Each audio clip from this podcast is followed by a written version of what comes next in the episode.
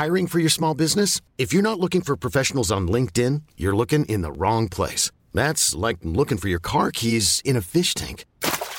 LinkedIn helps you hire professionals you can't find anywhere else, even those who aren't actively searching for a new job but might be open to the perfect role. In a given month, over 70% of LinkedIn users don't even visit other leading job sites. So start looking in the right place. With LinkedIn, you can hire professionals like a professional. Post your free job on linkedin.com slash achieve today.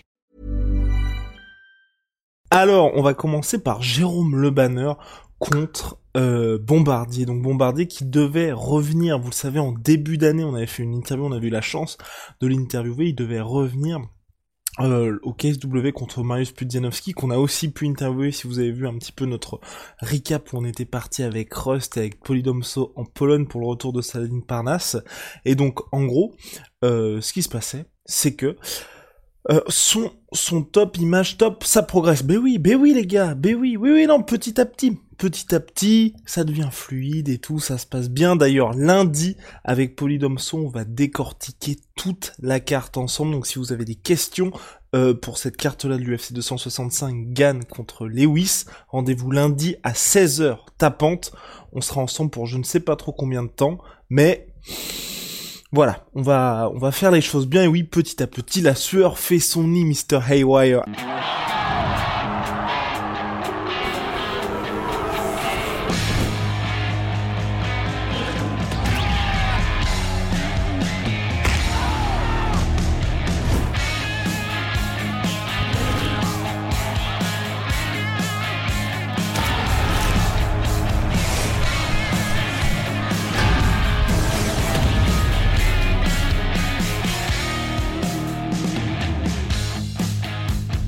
Donc Jérôme Le Banner contre Bombardier.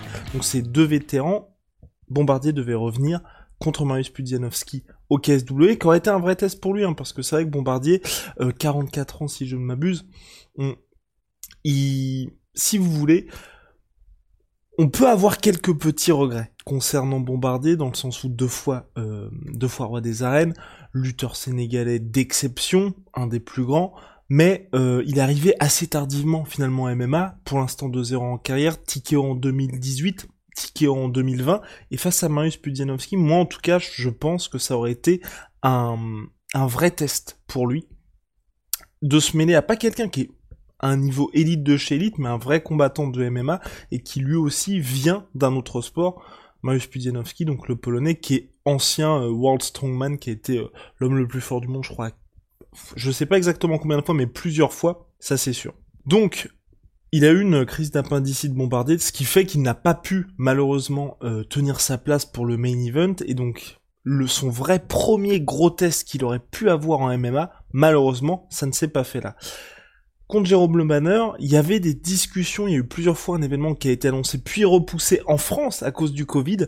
Il y avait notamment euh, c'était euh, Peter Hart qui était aussi annoncé sur cette carte-là, et là finalement, ça a été officialisé par le promoteur Kader Marouf le 25 septembre prochain, donc Jérôme Le Banner contre le B52 Bombardier, euh, qui doit se dérouler à la Canopée, donc c'est le Palais des Sports de Pierre Bénite dans le 69. Voilà, un combat entre deux vétérans qui a l'air de vous intéresser. Personnellement, moi je trouve que c'est une, belle opposition de style, parce que Jérôme Le Banner, donc kickboxer, comme vous le savez tous, palmarès long comme le bras, même si, et oui, il y a ces deux défaites, malheureusement, en finale euh, du, Grand Prix du K1. Euh, Jérôme Le Banner, qui a une certaine expérience en MMA, qui s'entraîne au MMA Factory, euh, qui est d'ailleurs, je crois, le capitaine honorifique ou capitaine de l'équipe du MMA Factory. 48 ans aujourd'hui, 4-3 en MMA. Dernière victoire au HIT, donc qui est l'organisation coréenne de MMA. Jérôme Le Banner, à chaque fois qu'il a fait des combats dans cette discipline, il a déjà, ce qui est intéressant, c'est qu'il a toujours eu un intérêt. Fernand Lopez avait dit, je crois que c'était dans, dans King Energy, dans tout début de King Energy, il avait dit que, effectivement, selon lui, si Jérôme s'était mis au MMA plus tôt, il aurait été top 10 mondial, assurément comme Bombardier, on a deux personnalités qui là ont été sont des, experts dans leur discipline de prédilection, mais qui sont mises un petit peu tardivement en MMA. Jérôme Le il a eu du succès, il a eu des défaites. Chaque fois qu'il a eu ses, défaites, c'était justement parce qu'il était dépassé au sol, soit face à Ishii qui est un ancien judoka, ou alors justement des soumissions, deux soumissions et une défaite par décision unanime. Là, ça, ça peut être intéressant parce que c'est vrai qu'on a d'un côté Bombardier, lutteur sénégalais, si vous avez vu Rogue récemment, bah effectivement, ça reste assez rudimentaire pour du MMA, mais il y a pas mal d'armes intéressantes à développer pour le sport. Et d'autre côté, Jérôme Le Banner qui a montré qu'il pouvait finir des adversaires en leg kick. Et là, il pourra, pourquoi pas, avec un bombardier qui sera statique sur assez statique, qui cherchera sans doute justement à avoir une projection, à envoyer Jérôme Le Banner au sol, mais Jérôme pourra essayer, pourquoi pas, justement désarçonner euh, le Sénégalais de ce côté-là. En tout cas, c'est Bon, il y en a pas mal qui les... C'est un peu contrasté au niveau des réactions. Il y en a certains qui disent ouais non mais pourquoi est-ce que les gars combattent? Là moi ça me dérange pas vraiment ce genre d'opposition. Je sais pas ce que vous euh, ce que vous en pensez euh, dans le chat et puis en commentaire sur YouTube. On a deux gars qui sont quadragénaires, 44 ans d'un côté, 48 ans d'autre, qui n'ont pas énormément d'expérience sur MMA, donc c'est pas en tout cas à mon sens, hein, sur le papier, un duel complètement déséquilibré. Vous n'avez pas un mec qui est jeté en pâture à la nouvelle génération juste pour hyper un dégât. Là, il y a vraiment ce côté, pour moi, même si bah, j'espère en tout cas qu'ils vont être très bien payés pour, pour, ce, pour cet événement-là, deux gars qui ont une carrière énorme derrière eux et qui là veulent toujours prendre du plaisir et prendre des combats. Donc ça, ça me dérange pas énormément. On sait que c'est en MMA, on sait pas en combien rounds ça va être pour l'instant, mais si vous voulez quelque chose qui se dispute en trois rounds entre deux gars, par exemple récemment quand on est allé au KSW, c'était Marius Pudzianowski contre l'ancien champion du KSW chez les, je crois que c'était chez les light heavyweight qui la revenait en heavyweight, euh, ok, ça a été un vrai combat, c'était pas une exhibition, mais on voyait que c'était deux vétérans, deux gars qui sont là parce qu'ils veulent être là et qui prennent du plaisir. Il n'y a pas du tout ce côté qui peut avoir lors de certains combats. Je pense par exemple à Tito Ortiz contre euh, contre Chuck Liddell 3, où là c'était, ça faisait vraiment peine à voir. Là, on a deux gars qui sont plus ou moins au même moment de leur carrière, qui ont aujourd'hui envie de faire du MMA, qui va mettre pas mal de lumière, je pense, sur la discipline aussi, et à mon sens, ça peut être assez intéressant. Après, je sais pas du tout ce que vous en, vous en pensez, qui vous voyez gagner particulièrement, mais c'est vrai qu'en tout cas, c'était assez intéressant parce qu'on a fait des, des, publications sur, sur Instagram, sur Twitter à propos de ça. C'était assez, c'était assez contrasté. D'un côté, il y en a pas mal qui mettent euh, en avant justement la lutte sénégalaise qui devrait pouvoir permettre à Rogrog de s'imposer, et de l'autre qui parlait bien évidemment du pédigré énorme de Jérôme Le Banner en kickboxing, et c'est vrai que là il y aura une, véritable opposition de style entre les deux.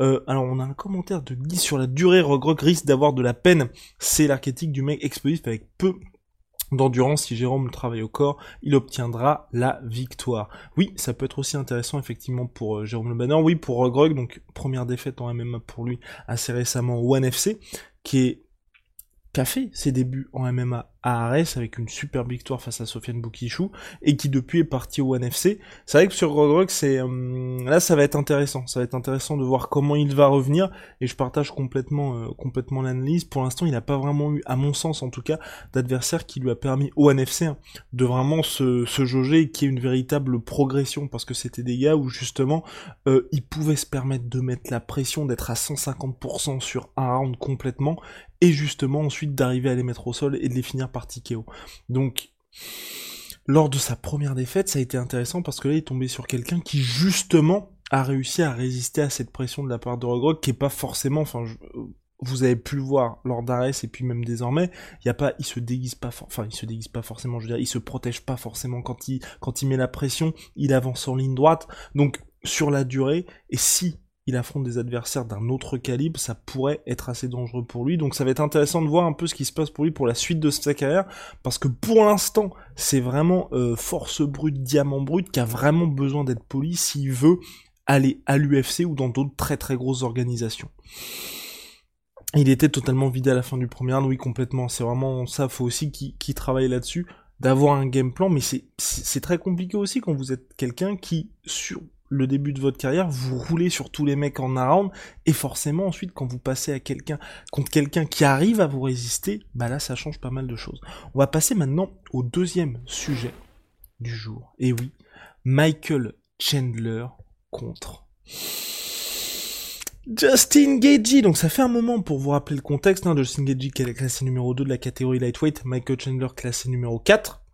lors de son dernier combat, Justin Gagey euh, est tombé par soumission au deuxième round face à Habib Nurmagomedov, c'était en octobre dernier. De son côté, Michael Chandler, lui, s'est incliné lors de son title shot face à Charles Oliveira, donc pour le titre vacant lightweight, il s'est incliné face à Charles Oliveira par TKO au deuxième round après avoir sonné Charles Oliveira. Depuis, il y avait énormément de discussions entre les deux hommes, Chandler qui voulait ce combat-là, qui regarde toujours vers l'avant, ça c'est assez intéressant avec Chandler. Hein. Si vous voulez, il est arrivé, 35 ans, Michael Chandler, ancien champion du Bellator, donc dans une situation un petit peu compliquée, parce que le Bellator, si vous voulez, aux États-Unis en tout cas, c'est le plus gros rival de l'UFC. Il est mis dans le bain face à Dan Hooker, numéro 4 de la catégorie, donc ça donne un peu le ton, il le finit au premier round, et ensuite il fait un call-out qui est assez, enfin, l'interview d'après combat de Michael Chandler est assez assez folle parce que c'est vrai que c'est le mec est particulièrement attendu, il est tanké comme euh, voilà, si vous avez vu euh, John Cena dans le dernier Suicide Squad en Peacemaker, c'est exactement ça, et il call out quasiment toute la catégorie. Ensuite, l'UFC, sans doute dans une volonté de vraiment tourner la page Rabim Nurmagomedov, ils font Charles Oliveira contre Michael Chandler pour la ceinture. Pourquoi ces deux hommes? Parce que c'est les deux les mieux classés qui n'ont toujours pas affronté Habib Nurmagomedov. Et là, Michael Chandler, dans son style que vous connaissez, premier round de feu, et ensuite il se fait finir par Charles Oliveira, et donc là, depuis, il voulait affronter Justin Gagey, et Justin Gagey qui était un petit peu porté disparu dans cette catégorie, parce que c'est vrai qu'il y avait Michael Chandler qui parlait énormément, Islam Marachev derrière qui pousse pas mal, désormais Islam classé numéro 5, et Justin Gagey, on n'avait pas tellement de nouvelles autour de lui. Il y a Justin Gagey qui est managé par Ali Abdelaziz, Ali Abdelaziz qui est le manager de Benel Dariush, de Justin Gagey, d'Islam Maratchev et donc de Rabin Nurmagomedov. Et là, les deux hommes vont s'affronter le 6 novembre prochain, selon toute vraisemblance, au Madison Square Garden de New York. UFC 268, sans doute en co-main event, hein, je préfère pas mouiller, mais à mon avis ça va être ça. Le main event c'est Colby Covington contre Kamaru Usman. Là aussi, grosse, grosse, grosse revanche particulièrement attendue. En tout cas, l'UFC ils mettent les formes, je sais pas ce que vous en pensez, mais pour moi là, ils sont en train de nous préparer une très très grosse carte pour leur retour. La dernière fois que l'UFC était venu au MSG, c'était en 2019, Jorge Masvidal, Nate Diaz comme main event, c'était Darren Till contre Kelvin Gastelum. Le reste de la carte était pas mal. Je crois qu'il y avait Derek Lewis. Je crois qu'il y avait Derek Lewis contre Blagoy Ivanov. Et euh, peut-être, mais là j'ai peur de... Euh, ouais non, je, crois que c'est ça. Après l'autre combat c'était Chris Weidman contre euh, euh Jacare Sosa, mais ça c'était l'année précédente quand il y avait eu Daniel Cormier contre Derek Lewis. Bref, revenons à nos moutons. Michael Chandler contre Justin Gagey ça va être très très très chaud. Si vous voulez, il y a le premier round qui il ne faut pas le manquer les gars. Ce qui est sûr de toute façon sur ce combat-là, il y a quelqu'un qui le disait dans le chat, je suis assez d'accord, j'espère que l'UFC déjà, même si ce combat-là n'est pas pour la ceinture, j'espère que l'UFC va le faire en 5 rounds. Comme ils l'ont fait pour Ned Diaz contre Leon Edwards, comme ils l'ont fait pour Nick Diaz contre Robbie Lawler à venir.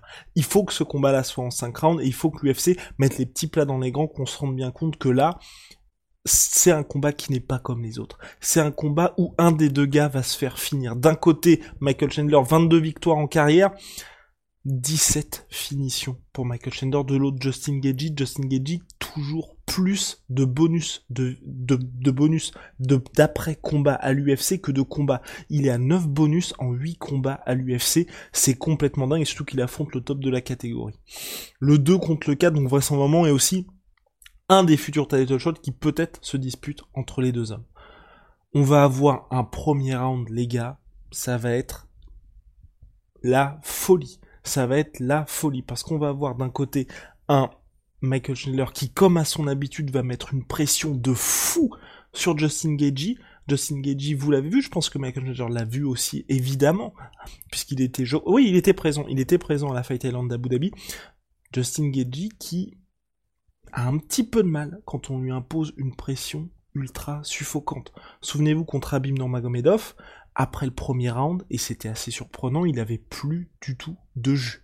Mais, et c'est pas un petit mais, pour Justin Gagey, donc vous allez avoir un premier round où si vous voulez, c'est 50-50, ça peut aller des deux côtés. Parce que si hmm, Michael Chandler est un énorme cogneur, sans doute le plus gros cogneur de la catégorie, quand il envoie son bras arrière, il s'expose pas mal. Et Justin Gagey a montré qu'il avait de très très grosses capacités de contreur. Donc là c'est hyper intéressant parce que vous avez vous allez avoir vraiment un premier round où les fameux car crashes, les accidents de voiture que veut créer Justin Gagey, vous allez avoir des collisions entre les deux mecs. Et là, on est sur du 50-50. Après ça, Michael Chandler, vous le voyez, et on en avait parlé, je crois que maintenant il est à, il est à plus de défaites que de victoires dans ses combats qui sont prévus en 5 rounds. D'un côté, donc, on l'a dit, Justin Gagey qui a un petit peu de mal avec une pression ultra suffocante, souvenez-vous, le combat contre Abim Magomedov, mais vous vous souvenez, si vous avez vu aussi le combat contre Habib, parce que je pense que tout le monde a vu ce combat-là de Justin Gagey contre Habib. Habib, il y a un moment donné, donc les meilleurs leg kickers de, la catégorie lightweight, il y a eu une grosse alerte pour Habib dans ce combat-là. Et quand il y a eu cette grosse alerte-là pour Habib, il fallait qu'il mette au sol Justin Gagey, il a réussi à le mettre au sol, et ensuite, triangle choke, emballé, c'est pesé, c'était terminé.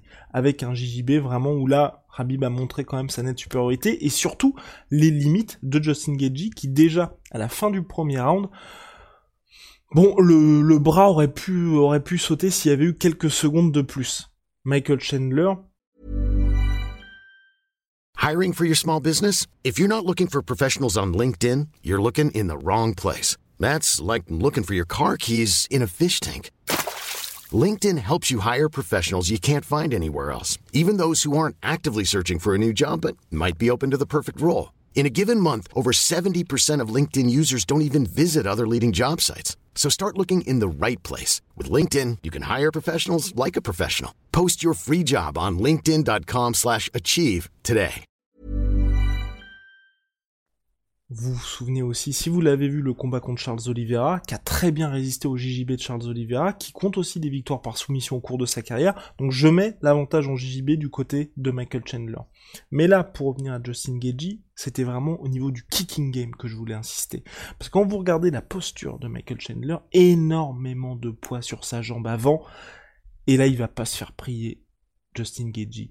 Et à la différence de Habib, où là moi, euh, je j'ai des, inquiétudes vraiment pour Michael Chandler là-dessus. Quand Habib dit il faut que je te mette au sol, rares sont ceux qui peuvent lui résister. Justin Gagey, ancien lutteur NCA, tout comme Michael Chandler, mais qui est réputé, il a fait aussi des séances de lutte avec des lutteurs de niveau olympique. Jordan Burroughs par exemple, qui est réputé pour sa lutte défensive.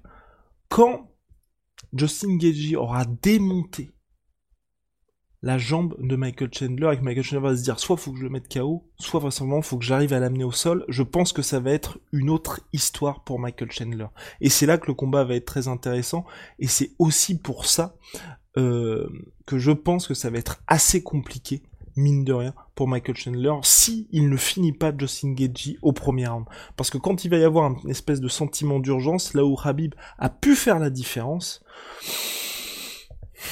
ça risque d'être assez compliqué pour lui et surtout, mine de rien, Justin Gagey, faut qu'on en parle, c'est quand même un des mecs les plus durables de la catégorie, car oui, oui, vous allez me dire, il a été fini par Eddie Alvarez, il a été fini par Dustin Poirier, mais un, c'était à chaque fois lors de guerre, à chaque fois c'était, c'était pas des one punch knockout, c'est que il était complètement à bout de course et à bout de course, Dustin Poirier et Eddie Alvarez dans ces combats-là, était pas en grande forme non plus, hein, et d'ailleurs Dustin Poirier est passé à ça, à ça de se faire finir, et il en parlait assez récemment, il dit vraiment les, les kicks de, Dustin, de Justin Gagey, c'est vraiment quelque chose.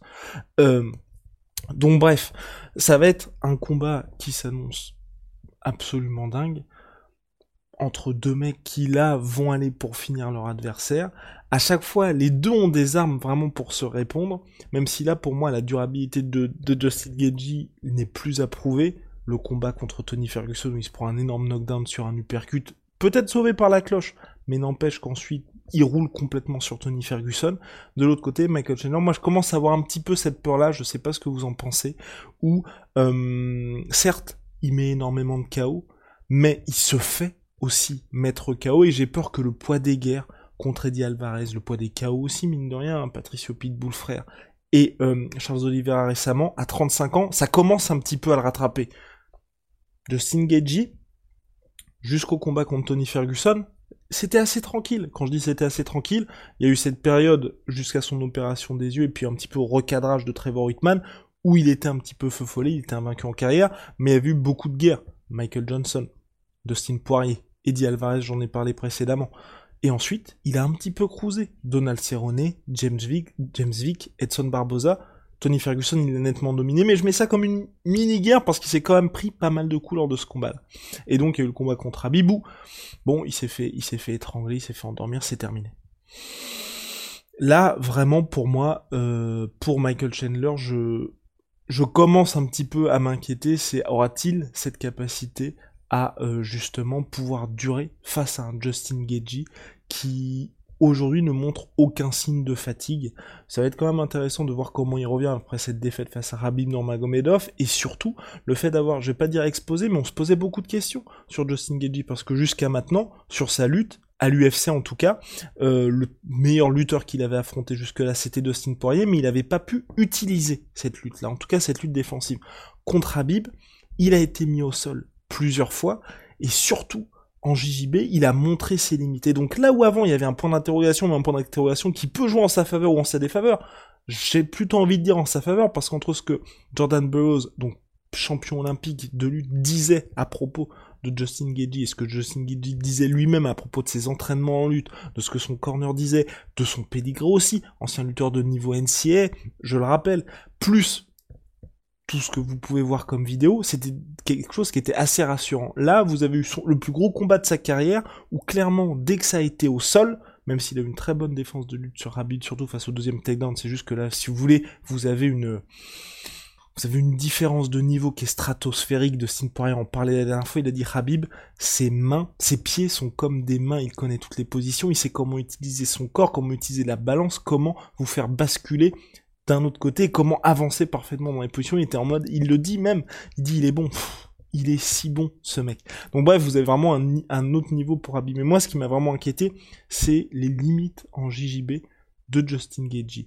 Et là, Michael Chandler aurait peut-être quelque chose à faire là-dessus s'il voulait le mettre au sol. Et sachant que je pense qu'à mon avis que Michael Chandler, s'il veut vraiment réussir, il doit imposer une pression, pas être à 150%, parce que clairement, s'il ne finit pas Justin Gagey au premier round, ça risque d'être très très chaud pour lui. Imposer une pression mixée et essayer de mettre au sol Justin Gagey et s'il arrive à le mettre au sol justement progresser en JJB pour essayer de le finir de cette manière-là. Mais sinon à mon avis ça s'il fait du Michael Chandler de d'habitude, ça risque d'être assez compliqué parce qu'être à 150% face à Justin Gagey et si vous n'arrivez pas à le finir, j'ai pas envie d'être le mec qui a Justin Gagey au deuxième round quand vous commencez à être un petit peu à bout de souffle. Donc voilà pour ma part, en tout cas ce combat-là s'annonce particulièrement violent entre deux mecs qui sont euh, parmi les meilleurs du monde dans leur catégorie de poids des moins de 70 kilos. Ça pose toujours la question de que faire de Benel Darius parce que là on a le 4 contre le 2. Ensuite, on aura le 1 contre le champion, donc Dustin Poirier contre Charles Oliver à la fin de l'année. Peut-être, peut-être que Benedarush, qui a le même manager qu'Islam Marachev, après par un combat contre Islam qui est lui numéro 5. Personnellement, moi je croyais que ce serait pas mal, et puis on, sera en novembre, ça me paraît un petit peu juste pour pouvoir préparer ensuite l'échéance de décembre, mais c'est vrai que si vous faites un, n'hésitez pas à dire d'ailleurs ce que vous pensez de cette petite idée de, matchmaking, ouais, 3 contre 5 si on fait Benedarius contre Islam, euh, comme tu as dit, Pele Zaka, euh, mais de faire, si vous voulez, Michael Chandler contre euh, Justin Gagey qui ensuite affronte le vainqueur de Ben Darius Islam pour le prochain title shot. Ça permettrait, à mon sens, de mettre vraiment une un petit peu de clarté dans cette catégorie qui est bah, qui est complètement chargée et qui reste complètement chargée, quasi surchargée malgré le départ de Habib Magomedov. Donc euh, c'est oui, bah oui, voilà, exactement. Je suis entièrement d'accord avec toi. Cette catégorie est encore folle malgré le départ de Rapip, c'est de loin ma préférée et au cœur qui reviendra bientôt aussi. Je suis entièrement d'accord avec vous, messieurs. C'est vraiment la catégorie est passionnante à ce niveau-là. Il y a pas mal de mecs en plus qui veulent avancer. C'est ça qui est bien. Contrairement à la catégorie un petit peu welterweight où quand vous regardez qui avait affronté qui, hormis Kamar Ousmane, les membres du top 5 et puis jusqu'à là, euh, quand on a eu Burns contre euh, contre Wonderboy, aucun membre du top 5 ne s'était affronté. On est dans une catégorie lightweight où tout le monde affronte tout le monde et c'est ça qui est vraiment plaisant. Donc moi j'espère qu'on va avancer un petit peu dans cette direction-là et qu'on aura ensuite un une vraie hiérarchie si vous voulez, au sein de cette catégorie, parce que tout va si vite. Les classements aussi ne veulent pas dire grand chose mineur, parce que Ben Darius est quand même devenu troisième de la catégorie en s'imposant contre Tony Ferguson. Tony Ferguson qui, après sa victoire, sa défaite contre Ben est sur trois défaites consécutives. Donc vous voyez, on est un peu dans une situation où, là, on sait juste que la catégorie est blindée, mais après, de faire un classement clair. Il y a même pas mal de gens qui pensent que Charles Oliveira n'est pas le meilleur de la catégorie malgré son statut de champion. Donc faudrait quand même que ça bouge un petit peu de ce côté-là. Euh, on va peut-être, je vais peut-être prendre euh, une ou deux petites questions. Euh, le cas Conor, on en a parlé pas mal de Conor McGregor. On va attendre un petit peu avant d'en reparler. Hum, pourquoi pas un Hooker Ferguson Oui, je je je serais pas pas contre ce combat-là parce que c'est vrai que un, ce serait très plaisant pour les fans, comme le là, le Chandler Gagey. Hein, clairement l'UFC il le fait parce qu'aussi ils savent très bien que ça va être une dinguerie absolue pour les fans de MMA, euh, je serais assez intéressé. Par ce combat-là euh, parce que franchement, on a deux gars qui là sont dans une situation un petit peu compliquée dans leur carte de défaite consécutive pour Dan qui a évoqué une possible retraite et de l'autre côté, Tony Ferguson, aucune question de retraite pour lui mais trois défaites consécutives. 38 ans Tony Ferguson, on commence, on commence mine de rien à euh, avoir des petits flashs de faudrait peut-être arrêter, même si toi t'as pas envie d'arrêter, on va peut-être gentiment te pousser vers la sortie. Donc moi je serais assez, assez d'avis de faire ce combat-là. Souk Danoker, je crois qu'il est huitième. Enfin bref, c'est au niveau du classement, ça a du sens. Au niveau de, de ce qui se passe dans leur dynamique de carrière, je trouve que ça a du sens aussi. Donc euh, franchement non, je, pense que ce serait un, un, bon combat pour les deux hommes histoire de se remettre en scène et surtout euh, bah, le vainqueur, à mon avis, il aura une petite hype parce que, bah, on le sait tous, ça risque d'être une grosse guerre s'ils s'affrontent tous les deux, donc franchement, ce serait, ce assez bien. Et puis, vraisemblablement, main event, euh, main event d'un UFC Fight Night. Donc dernière question de John P. Euh, qu'est-ce que devient Edson Barboza? Et oui, bah voilà, dans cette catégorie lightweight, il n'y a pas de place pour tout le monde. Donc certains sont obligés de descendre. Edson Barboza, qui lui est descendu chez les featherweight, qui sort d'un très gros chaos face à, euh, j'ai oublié son nom. N'hésitez pas à le rappeler dans le chat en commentaire sur YouTube, bien évidemment. Je pense que vous le savez, enfin, je pense que vous avez tous son nom, un mec de Boston. Euh, voilà, contre Burgos. Merci beaucoup, monsieur. Contre Burgos, donc très gros KO de la part de euh, d'Edson Barboza, qui va bientôt revenir contre contre tac tac tac tac tac tac contre un autre un des autres gros noms de cette catégorie. Enfin, en tout cas, quelqu'un qui est en train de monter exactement Shane Burgos.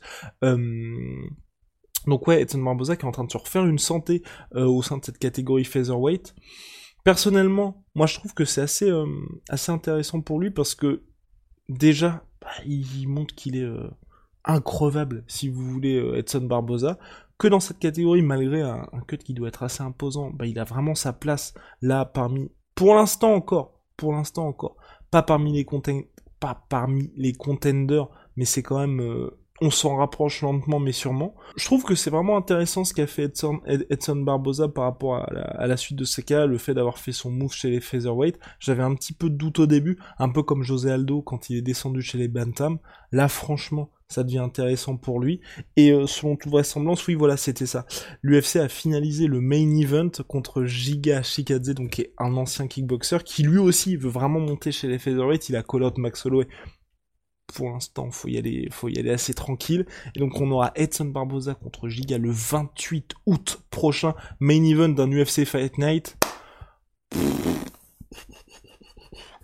Là aussi, euh, quand on dit que l'UFC de temps en temps book des combats juste pour les fans, c'est ce genre de combat-là. Ça va être la folie furieuse.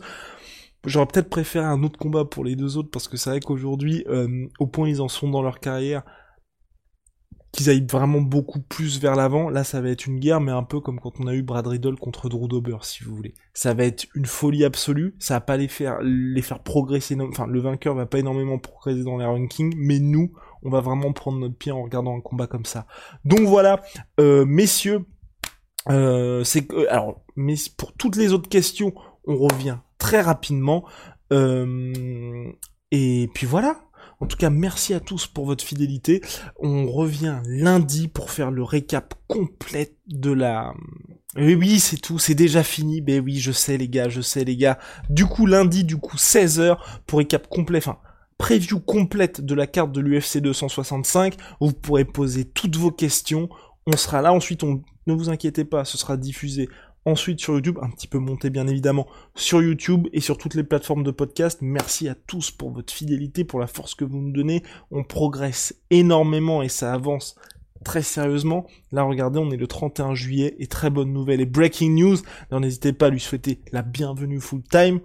Polydomso nous rejoint à plein temps à partir du 1er août et ça, je vous le dis vraiment, c'est grâce à vous parce que bah, sans votre soutien et sans enfin, vous nous permettez de faire énormément de choses. Sans ça, on n'aurait pas pu bah, déjà passer de Guillaume tout seul à Rusty B plus Guillaume, et là maintenant Rusty B, Guillaume et Polydomso, le trio est au complet. À très très vite pour nouvelles aventures. Big shout vous le savez, My Sweet Pea, moins 38% sur tous mes protéines avec le code la sueur. Venom, sponsor de l'UFC, sponsor de la sueur. See you very soon.